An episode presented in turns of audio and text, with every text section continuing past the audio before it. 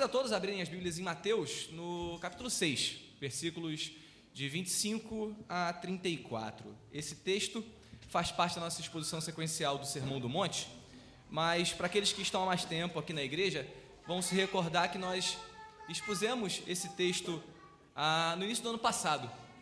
Em outras circunstâncias, estávamos ainda afastados por conta da pandemia, teve uma recaída em janeiro do ano passado e nós refletimos exatamente sobre esse texto em casa, ali de pijama, nove e meia da manhã, como a gente fazia, ah, sem poder compartilhar da presença um dos outros. Mas nesse ano e meio, muitas pessoas chegaram, muitas pessoas começaram a participar da nossa igreja, estarem aqui conosco. E o bom do sermão em sequência é que a gente consegue abarcar todos os, todos os assuntos. E esse assunto é um assunto muito pertinente. É um assunto em que Jesus trata sobre ansiedade, sobre as preocupações da vida. Um assunto que era importante na época dele, há dois mil anos atrás, mas que continua extremamente pertinente para nós hoje, dois mil anos depois. E ao longo dessa série do Sermão do Monte, nós podemos perceber que o principal assunto de Jesus, ou o principal tema do Sermão do Monte, é o reino dos céus. É o reino de Deus, ou o que é esse reino. Jesus inicia o seu sermão dizendo que esse reino chegou, depois ele começa a dar as diretrizes básicas desse reino, e ele explica como os cidadãos ou os súditos desse reino deveriam viver, como eles deveriam se comportar. Jesus nos ensina que nós deveríamos ser, na terra, embaixadores do reino dos céus e viver de acordo com as diretrizes desse reino.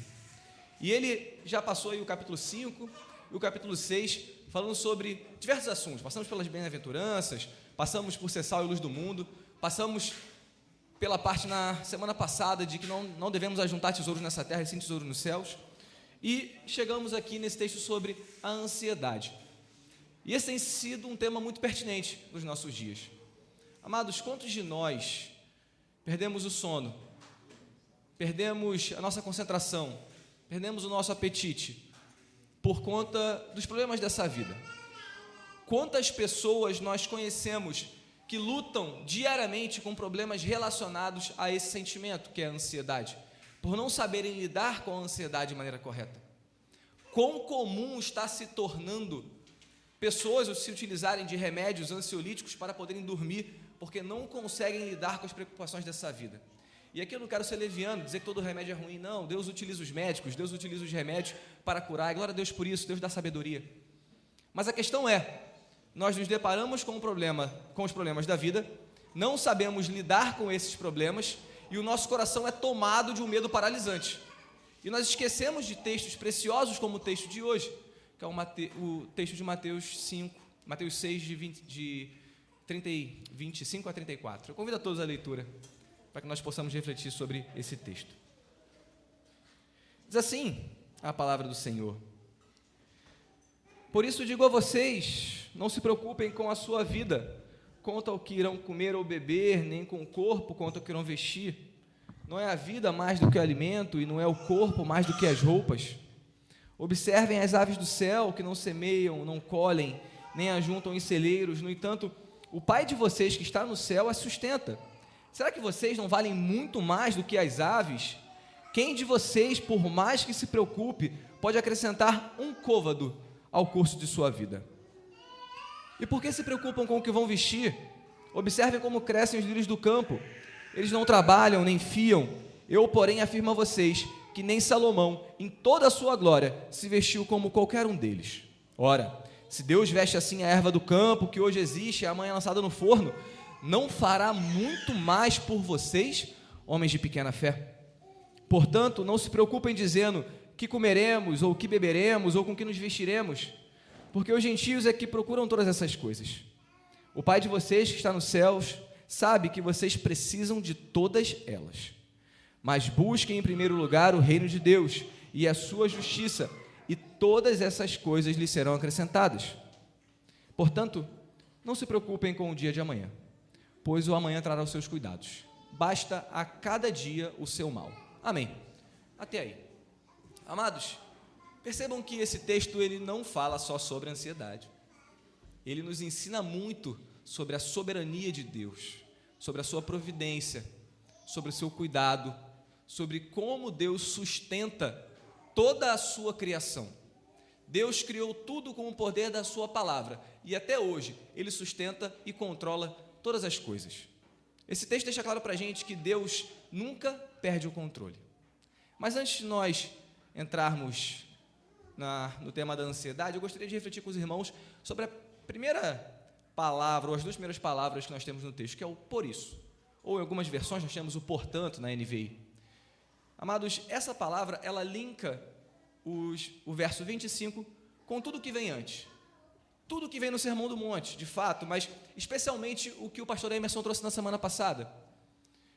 Esse por isso, ele nos remete a pensarmos que nós não devemos ajuntar riquezas nesse mundo, e sim ajuntar tesouros nos céus. Ele nos remete a pensarmos que nós temos que ter olhos bons, que os nossos olhos não devem ser tomados pela avareza.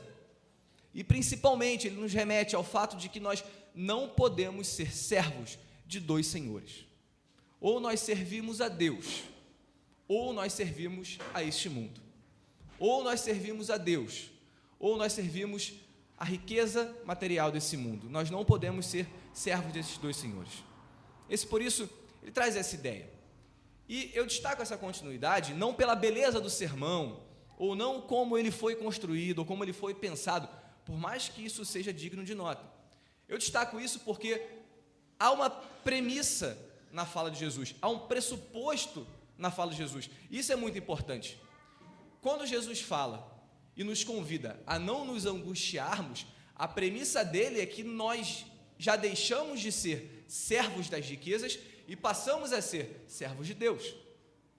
A premissa que Jesus nos traz, que nós temos que ter em mente que o sermão é algo contínuo, ele, nós dividimos em blocos para, para ser de forma pedagógica, para que nós possamos entender melhor, mas a leitura contínua nos traz que nós, antes de darmos o passo, de descansarmos em Deus, temos que dar o passo de entregar toda a nossa vida ao seu senhorio. Se os irmãos se lembram, quando nós expusemos esse texto no ano passado, nós fizemos a leitura não do 25 ao 34, mas do 24 ao 34. Justamente porque o versículo 24 é chave no entendimento de como nós podemos chegar ao descanso em Deus. Mas, após esse, essa breve introdução, eu gostaria de refletir com os irmãos sobre, sobre os argumentos de Jesus. Jesus ele coloca pelo menos três argumentos pelos quais nós não devemos andar ansiosos. Leiam comigo o versículo 25. Diz assim: Por isso digo a vocês: não se preocupem com a sua vida, quanto ao que irão comer ou beber, nem com o corpo quanto ao que irão vestir. Não é a vida mais do que alimento? E não é o corpo mais do que as roupas? Percebam a lógica de Jesus. O alimento e a bebida são necessários para a manutenção da vida. As roupas são necessárias para a proteção do corpo. Porque naquela época de Jesus, nós tínhamos muito frio à noite e, e no inverno e muito calor durante o dia. Ou seja, eram coisas necessárias para aquelas pessoas. Mas percebam o argumento que Jesus coloca do maior para o menor. Jesus diz: Olha, se eu dei a vida para vocês, que é mais importante do que a bebida e o alimento, por que vocês se preocupam com o alimento? Se eu dei o corpo para vocês, por que vocês se preocupam com a roupa? Eu vou sustentar vocês. Uma metáfora interessante que eu ouvi recentemente, ele, sobre esse versículo, diz o seguinte: é como se eu tivesse um pai muito rico, muito rico, e esse pai comprasse um carrinho de controle remoto para o seu filho.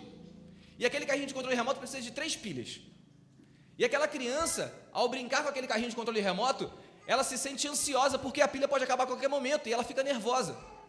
Mas aquele pai é muito rico. O que é uma pilha para um pai muito rico? Eu sei que a metáfora não é perfeita, eu sei que a comparação não é exata, mas a palavra de Jesus é: olha, se eu dei a vida para vocês, se eu dei o corpo para vocês, fiquem tranquilos, eu sei que vocês precisam de todo o resto, eu vou sustentar vocês. Jesus, por cinco vezes nesse texto que nós lemos, ele vai falar: não se preocupe, ou em outras versões, não andeis ansiosos. E a primeira delas é: olha, eu sei o que vocês precisam. Não andem ansiosos. Meus amados, nós esquecemos disso, nós tratamos a onisciência de Deus e a onipotência de Deus como notas de rodapé, como coisas que nós repetimos e simplesmente não vivemos isso. Mas Jesus fala: não se preocupem, eu sei. Antes mesmo de vocês pedirem, eu sei.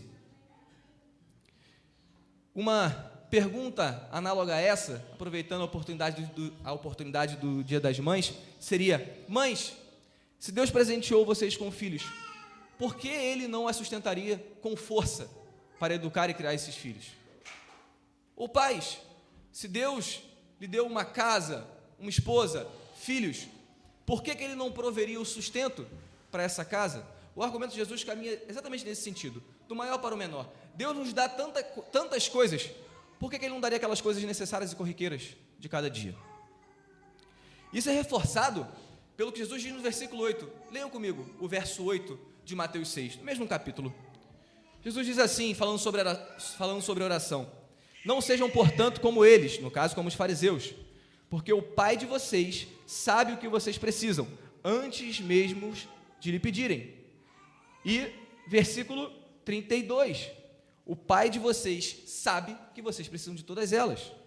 Amados, Deus sabe que nós precisamos. E nós devemos descansar na onisciência de Deus. E Deus ser onisciente é um dos motivos, ou um dos argumentos de Jesus, pelos quais nós não devemos nos preocupar com a vida, ou não devemos andar ansiosos. E aqui nós sabemos e entendemos que não temos nenhuma defesa a irresponsabilidade, a não trabalhar, nada disso. Mas nós não precisamos ter um medo paralisante diante da nossa vida, porque Deus sabe do que nós precisamos. Esse é o primeiro argumento de Jesus. Caminhando para o verso 26, convido todos à leitura, nós observamos o segundo argumento. Ele diz assim no verso 26: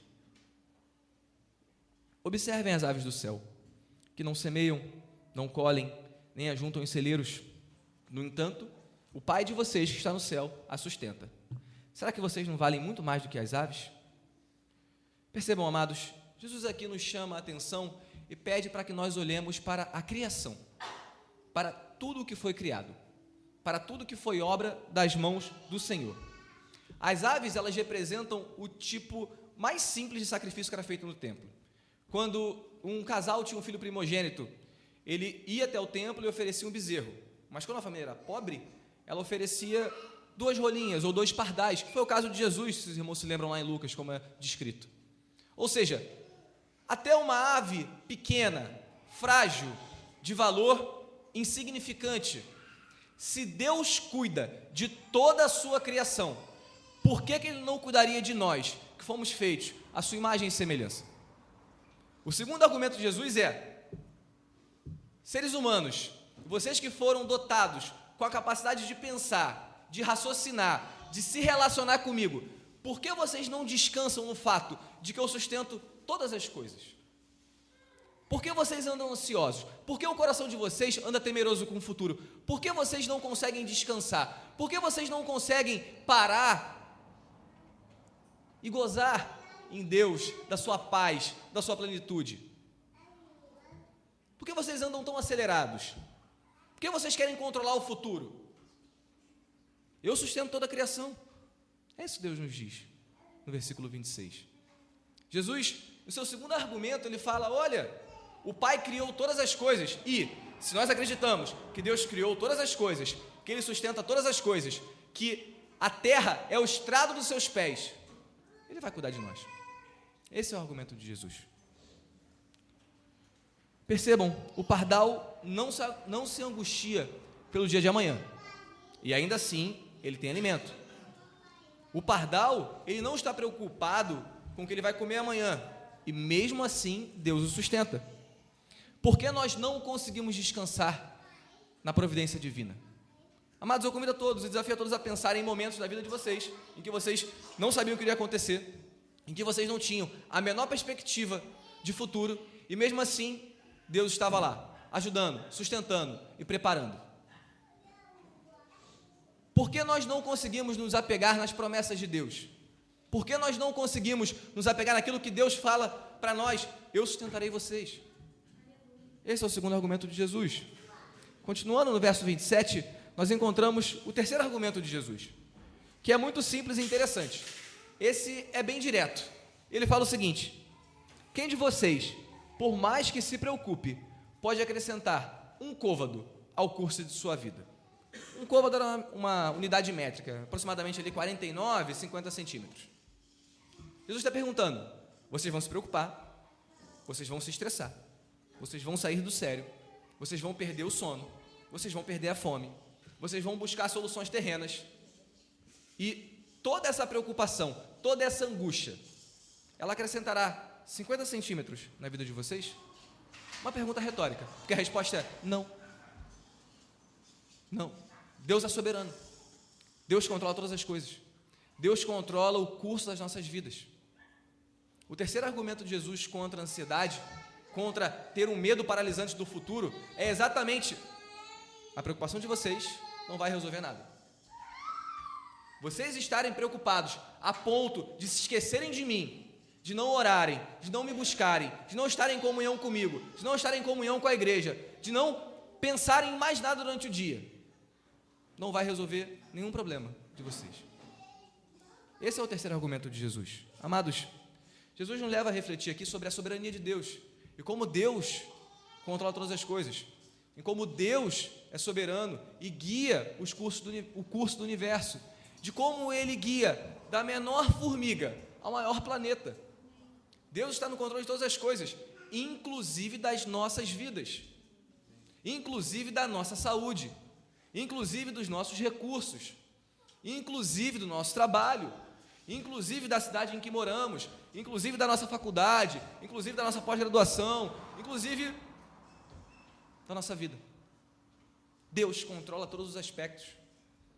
E Jesus, ao trazer a ideia de que nós somos servos, no versículo 24, servos de Deus, ele fala: deixem as preocupações na mão do seu Senhor que é o próprio Deus. E aqui, meus amados, há uma consideração importante a ser feita, porque as crises de ansiedade, as preocupações com o futuro, a vontade de controlar o meu destino, a vontade de controlar aquilo que eu não posso, não é a doença, mas é um sintoma de uma doença, de talvez duas doenças muito piores, que são a idolatria e o orgulho. Eu quero controlar todas as coisas, porque eu quero me sentir no controle. E eu tiro Deus do local onde só Ele deveria estar e me coloco lá. Eu idolatro a mim mesmo. E eu tenho tanto orgulho que eu não consigo abrir mão, eu não consigo ceder. Eu tenho que controlar. A partir do momento que algo sai do meu controle, eu me desespero. Só que nós nos esquecemos de que. Olá, meu filho, eu te amo. Mas nós nos esquecemos que Deus é todo-poderoso. Mas nós nos esquecemos que Deus tem o controle de todas as coisas e só Ele e não nós. Muitas das vezes nas nossas vidas nós vamos perder o controle, porque Deus está no controle. Muitas das vezes nas nossas vidas nós não vamos saber o que está acontecendo, nós não vamos ter a capacidade de prever o futuro, nós não vamos ter a capacidade de antecipar o próximo passo. E isso pode causar uma ponta de ansiedade em nossos corações, mas o convite de Jesus é: descansem, porque não adianta nada. Eu estou no controle. Eu sei o que vocês precisam. Essa é a realidade. E a gente conversa isso muito lá no GC. É muito fácil, sentado, com um copo de água bonito do pastor, falar sobre isso. Mas é extremamente difícil viver isso no meio das adversidades da vida. Mas esse é o convite de Jesus. Esse é o convite dele. Olha, no meio das adversidades, quando você achar que não há mais controle, lembre-se, Deus nunca perdeu o controle. Jesus foi crucificado, Deus nunca perdeu o controle. Estevão foi apedrejado, Deus nunca perdeu o controle.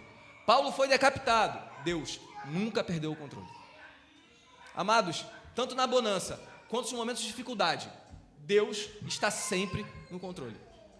E o que traz alento aos nossos corações? Todas as coisas cooperam para o bem daqueles que amam a Deus. Deus tem um propósito. Isso é extremamente importante. Nós perdemos de vista que Deus tem um propósito. E Deus ter um propósito é muito diferente de eu saber qual é o propósito de Deus. Porque nós repetimos isso, ah, Deus tem um propósito, ou tudo tem um propósito. Mas quando nós não sabemos, quando Deus não nos fala esse propósito, a gente fica nervoso, a gente fica ansioso. A gente quer tomar o controle, mas Deus fala: descanse. Descansa em mim, porque eu sei o que você precisa. Amados, grande parte das nossas angústias tem como fonte o nosso desejo de controlar aquilo que só Deus pode controlar. Mas a verdade é que temos um texto, como o irmão Michael bem leu no início da liturgia do culto, que nós repetimos muito lá no GC. Filipenses 4, Filipenses 4, 6 e 7. Paulo diz: Não andeis ansiosos por coisa alguma, mas em tudo sejam conhecidas diante de Deus os pedidos de vocês, pela oração, pela súplica e pelas ações de graças. E a paz de Deus, que excede todo entendimento, guardará o coração e a mente de vocês em Cristo Jesus. Amados, Paulo nos lembra que a atitude correta de alguém que faz parte do reino de Deus é a posição de servo, não a posição de Senhor. O servo ele pede, o servo ele suplica, o servo ele agradece, o servo ele trabalha arduamente em prol do seu Senhor. Amados, como é difícil para nossas mentes pós-modernas abrirmos mão do controle. Como é difícil nós confiarmos. Como é difícil depender. São palavras que não fazem parte do nosso vocabulário. São palavras que qualquer coach fora não irá falar. Mas são palavras que fazem parte do vocabulário cristão. Depender, confiar, esperar, suplicar, pedir, orar, chorar. E o interessante de Filipenses 4 é que a resposta de Deus não é faça isso e receba riqueza, e receba cura, e receba glória, fama. Não tem nada de errado com saúde, nada de errado com riquezas, nada de errado de alguém ser conhecido. Mas a questão é: a promessa de Deus é paz para passar por todos esses momentos e glorificar a Deus em todos os momentos. O resultado das provações de Jó foi a glória do nome de Deus. E para Jó foi conhecer mais a Deus. Percebam, amados, a gente fala muito sobre isso. E é difícil colocar em prática. As provações e as dificuldades da vida servem para nos purificar.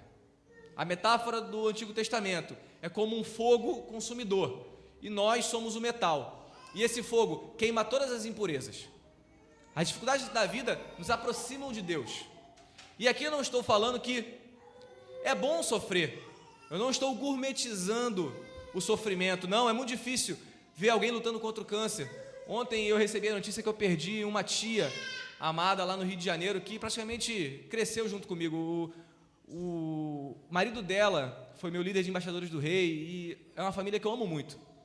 Ela lutou contra o câncer, ela tem, tinha 55 anos e veio a falecer ontem. Eu sei o quanto o tio Enio lutou e sofreu. Eu imagino. Mas a grande questão do sofrimento é que Jesus nos avisou que passaríamos por sofrimentos nessa terra. E eles nos aproximam de Deus. Só que, como nós lemos na semana passada, exposto pelo pastor, o nosso tesouro não está nessa terra. O nosso tesouro não está aqui. O objetivo último da glória de Cristo em nós não é se revelar aqui. Obviamente, temos o mistério do já e do ainda não. Deus começa a se revelar em nós aqui, sim. Somos já em parte glorificados aqui, mas seremos glorificados nos céus. Seremos, teremos a felicidade perfeita, a alegria perfeita nos céus. E enquanto estivermos nessa terra, passando por dificuldade, a palavra de Deus para nós é: não andeis ansiosos por coisa alguma. Coloquem perante mim todas as suas ansiedades, todas as suas necessidades. Existe uma música do Ministério Zoe, eu comentei isso aqui ano passado, que diz: Porque na verdade eu descobri que tudo que eu preciso está em ti. Mas meu coração é teimoso demais para admitir. No refrão ela diz o seguinte: Eu sei que depender é como viver perigosamente, mas eu preciso aprender a confiar em ti. Amados, a nossa geração está vivendo um problema muito sério com relação à confiança. Nós não conseguimos confiar em Deus. Nós não conseguimos confiar no próximo. Nós não, não a nossa geração não consegue confiar no cônjuge. Nós falamos isso também recentemente, lá no GC. Qual é a frase talvez mais falada no mundo de pais para as suas filhas com relação ao estudo e ao emprego? Estude, trabalhe, tenha uma profissão, para que você não dependa do seu marido. Amados, percebam o pressuposto dessa frase. Reflitam bem. Depender é ruim. Para a nossa sociedade, depender é algo inferior, é algo degenerativo. Percebem como a cosmovisão da sociedade é diferente da cosmovisão bíblica, em que Deus nos chama o tempo todo para nós dependermos dele. Por que nós não ensinamos aos nossos filhos a buscarem maridos e esposas dentro da aliança? Por que nós não ensinamos os nossos filhos a amarem as suas esposas como Cristo amou a igreja? Por que nós não ensinamos às nossas filhas que elas devem amar seus filhos, cuidar do seu marido, cuidar da sua casa, honrar a Deus, inclusive trabalhando? Por que nós damos ênfase a depender é algo ruim? Agora, essa cosmovisão ela influencia completamente a forma como nós nos relacionamos com Deus, porque nós não queremos depender de Deus. Porque quando Deus nos chama a dependermos dele totalmente, nós nos sentimos angustiados. Nós nos sentimos eu não consigo fazer isso. Quando Deus nos chama a depender dele diariamente. Quando ele nos chama, e nós vimos isso há mais ou menos dois meses atrás, a pedir diariamente pelo pão a pedir diariamente por perdão, a pedir diariamente por sustento, a viver dia após dia. Com isso eu estou dizendo que você está errado em juntar para a sua aposentadoria? Não.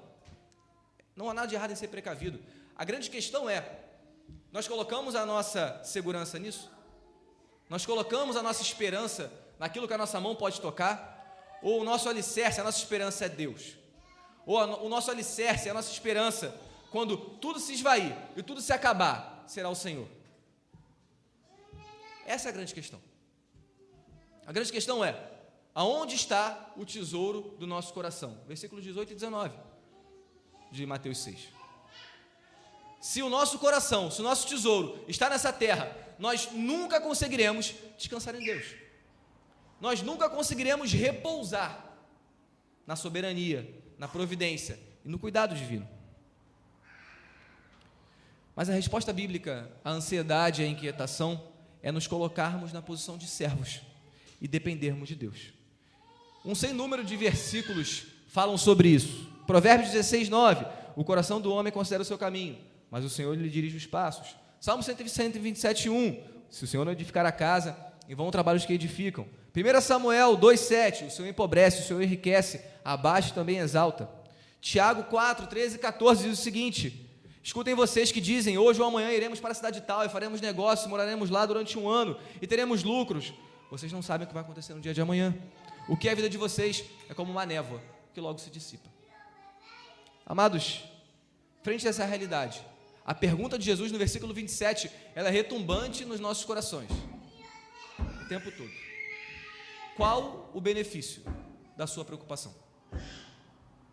Qual o benefício de perder a paz? de perder a leitura bíblica diária, de não ter tempo para oração porque você não consegue se concentrar, de perder o apetite, de perder o sono, de se sentir completamente esmagado pelo futuro.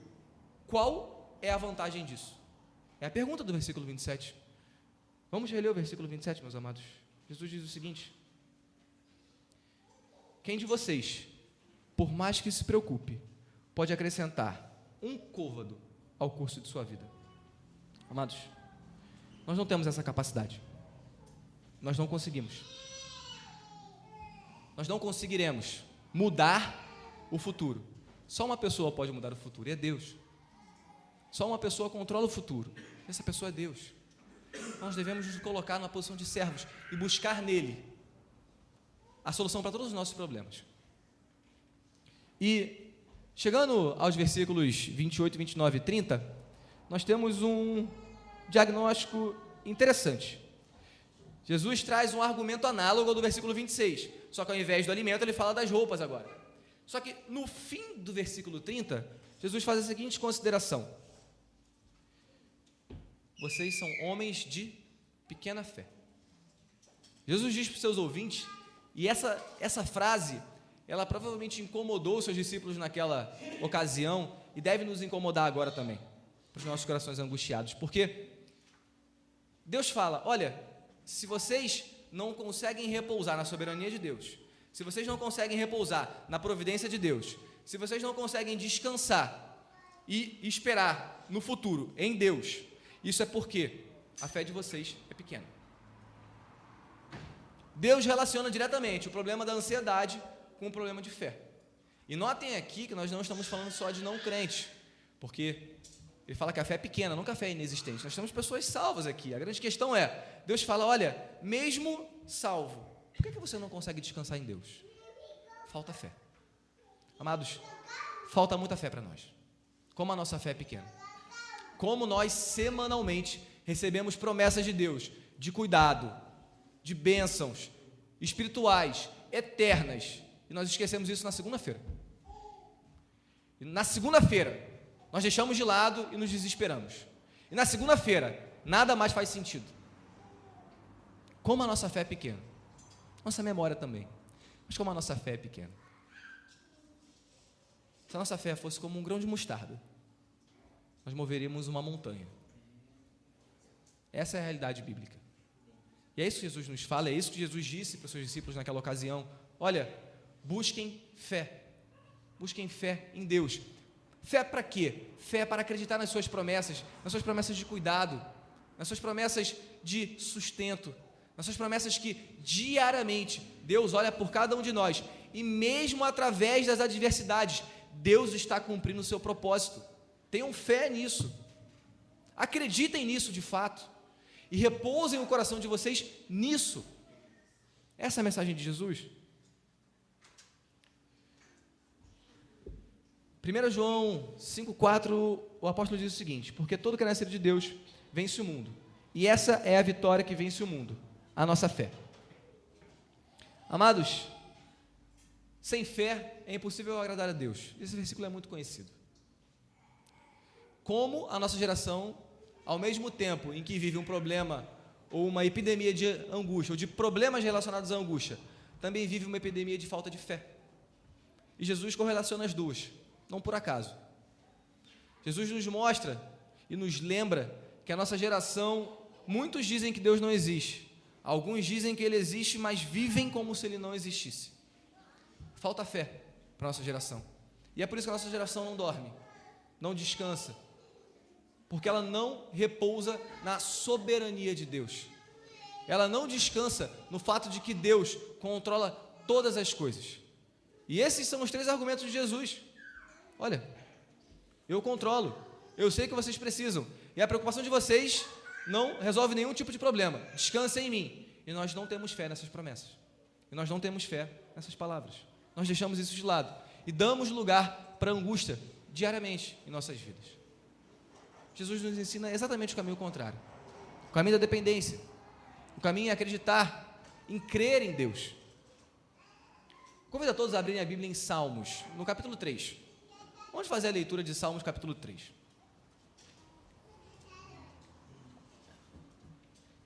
Aqui nós temos Davi, um dos maiores personagens bíblicos, né, que todo mundo conhece, as crianças conhecem pelo, pelo, pela luta contra Golias. Nós conhecemos ele como um grande pecador, mas alguém que era segundo o coração de Deus e que se arrependeu dos seus pecados. Mas esse homem passou por poucas e boas, momentos difíceis em sua vida. Um desses momentos é quando Absalão, seu filho, inicia uma guerra civil. Ele quer matar o seu pai, ele toma todas as mulheres de seu pai. No meio desse caos, Davi escreve o seguinte salmo, Salmo capítulo 3. Senhor, como tem crescido o número dos meus adversários são numerosos os que se levantam contra mim. São muitos os que dizem: Não há em Deus salvação para ele. Porém, tu, Senhor, és o meu, és o meu escudo protetor, és a minha glória e o que exalta a minha cabeça. Com a minha voz clama ao Senhor, e ele do seu santo monte me responde. Eu me deito e pego no sono, acordo, porque o Senhor me sustenta. Amados, percebam a ordem. Versículos 1 e 2. Davi expõe sua angústia a Deus. Versículo 3. Davi louva a Deus. Versículo 4. Davi clama a Deus por socorro. Versículo 5. Davi descansa e dorme. Parece que ele combinou com Paulo, né? O que ele escreveu lá em Filipenses 4. Mas não pensem que Davi estava passando por um momento fácil aqui. Davi, ele é relatado em 2 Samuel 15 que ele sai chorando em direção ao deserto. Ele é expulso de Jerusalém. Ele expulso, não, ele foge antes do seu filho chegar para o matar. E no meio desse deserto, literalmente, no meio dessa angústia, ele consegue deitar a sua cabeça no travesseiro e descansar em Deus. Amados, Davi vivia exatamente o que Paulo escreve em Filipenses. Ele colocou diante de Deus todas as suas angústias e ele sabia que se ele voltasse ou não para Jerusalém, Deus estava no controle. Se ele sobrevivesse ou não a essa guerra, Deus continuaria sendo Deus. Deus continuaria cuidando dele. E que se não fosse nessa terra, ele estaria com Deus na eternidade. Percebam, Davi vivia exatamente isso. E nós temos inúmeros exemplos na Bíblia, todo o Antigo Testamento e Novo Testamento, de pessoas que conseguiram, em meio às mais cruéis adversidades, descansar em Deus. Já chegando ao fim do texto, nos versículos 31 e 32, nós lemos o seguinte: eu peço que os irmãos voltem lá para Mateus 6. Acho que alguns irmãos ainda estão em Salmos, só um tempo para vocês abrirem. Nosso texto base, Mateus 6, versículos 31 e 32. Diz assim: Portanto, não se preocupem dizendo que comeremos, ou que beberemos, ou com que nos vestiremos, porque os gentios é que procuram todas essas coisas. O Pai de vocês, que está no céu, sabe que vocês precisam de todas elas. E aqui Jesus, para reforçar o seu ponto, ele diz pela quarta vez: não se preocupem, no versículo 31. Mas eu gostaria de focar a atenção no versículo 32, em que Jesus diz: Se vocês buscam, se preocupam, se angustiam com coisas terrenas, o coração de vocês é como o coração de um gentio. O que é um gentio? Era a pessoa que era estrangeira no povo de Israel, que não fazia parte da aliança, que era estranha a Torá, era estranha a lei, que não fazia parte do arraial. Ou seja, Jesus está dizendo: aquelas pessoas que não confiam em mim, que não conhecem a Deus, elas buscam todas essas coisas. Jesus está dizendo que buscar, se preocupar, colocar as coisas terrenas no topo de nossas prioridades é uma atitude típica, um comportamento típico de alguém que não conhece e não confia em Deus. Isso é, é duro de ouvir, porque nós conhecemos a Deus, nós fomos batizados, declaramos a nossa fé, e muitas das vezes os nossos corações se parecem com os corações das pessoas que não conhecem a Deus. E Deus nos fala: descanse em mim. Pela quarta vez, Jesus fala: não se preocupem, não andem ansiosos por coisa alguma. Mas, além de identificar o problema, Jesus indica a solução. E convido a leitura do, do verso 33, um verso muito conhecido, que diz assim: Mas busquem em primeiro lugar o reino de Deus e a sua justiça, e todas essas coisas lhe serão acrescentadas. Amados, percebam que colocar o reino de Deus como alvo central de nossas vidas nos leva a perceber o cuidado e a providência de Deus, nos leva a conseguirmos descansar em Deus. E aqui notem que Jesus não está falando que nós iremos viver alienados, sem nenhuma preocupação. Ele fala para nós buscarmos primeiramente o reino de Deus. Ou seja, aquilo que está em nossa mente, aquilo que ocupa o topo das nossas prioridades, em consonância com os versículos 18 e 19, são os tesouros celestiais. Em consonância com o versículo 24, é o reino de Deus. E agora, com o versículo 33, eu busco, em primeiro lugar, aquilo que é celeste, ao invés daquilo que é terreno. Não estamos falando para nós largarmos as nossas profissões, irmos para o campo missionário, vivermos da obra. O ponto não é esse. Existem bons advogados, bons militares, bons médicos, bons professores que honram e buscam a Deus diariamente naquilo que fazem. Mães, vocês devem buscar a Deus, buscar as coisas divinas, buscar o reino de Deus na criação dos seus filhos e não as coisas terrenas. Será que eu me preocupo mais com o futebol e qual esporte meu filho joga do que fazer o culto doméstico e ensiná-lo de que ele deve andar nos caminhos do Senhor? Será que eu me preocupo mais com a roupa que ele anda, com a marca que ele veste, do que ensiná-lo que ele deve amar a Deus acima de todas as coisas? Amados, percebam como a ênfase não está em vivermos uma vida monástica, separada. Não, é sermos diferentes, fazermos a diferença onde nós estivermos, buscando primeiramente o reino de Deus. Esse é o cerne do versículo 23, do versículo 33. E Jesus termina o texto de hoje, da reflexão de hoje, no verso 34. E notem que o verso 34, ele diz: Portanto, não se preocupem com o dia de amanhã, pois o amanhã trará os seus cuidados. Basta a cada dia o seu próprio mal. E é interessante nós notarmos que ele não termina com um tom triunfalista. Jesus não termina com e vocês serão cheios de riquezas e todos os seus problemas serão resolvidos. Depois disso tudo, Jesus fala: mesmo através das dificuldades que virão, mesmo descansando em Deus, adversidades acontecerão. E nesses momentos, se preocupem com aquela do dia, porque basta cada dia o seu próprio mal. O quinto, não se preocupe, ele vem justamente no momento em que Jesus fala: se preocupe com aquilo que é do dia, colocando primeiramente o reino na frente. Amados, nós não temos uma promessa de vitórias ininterruptas. Sim, venceremos o pecado. Sim, Jesus venceu a morte na cruz.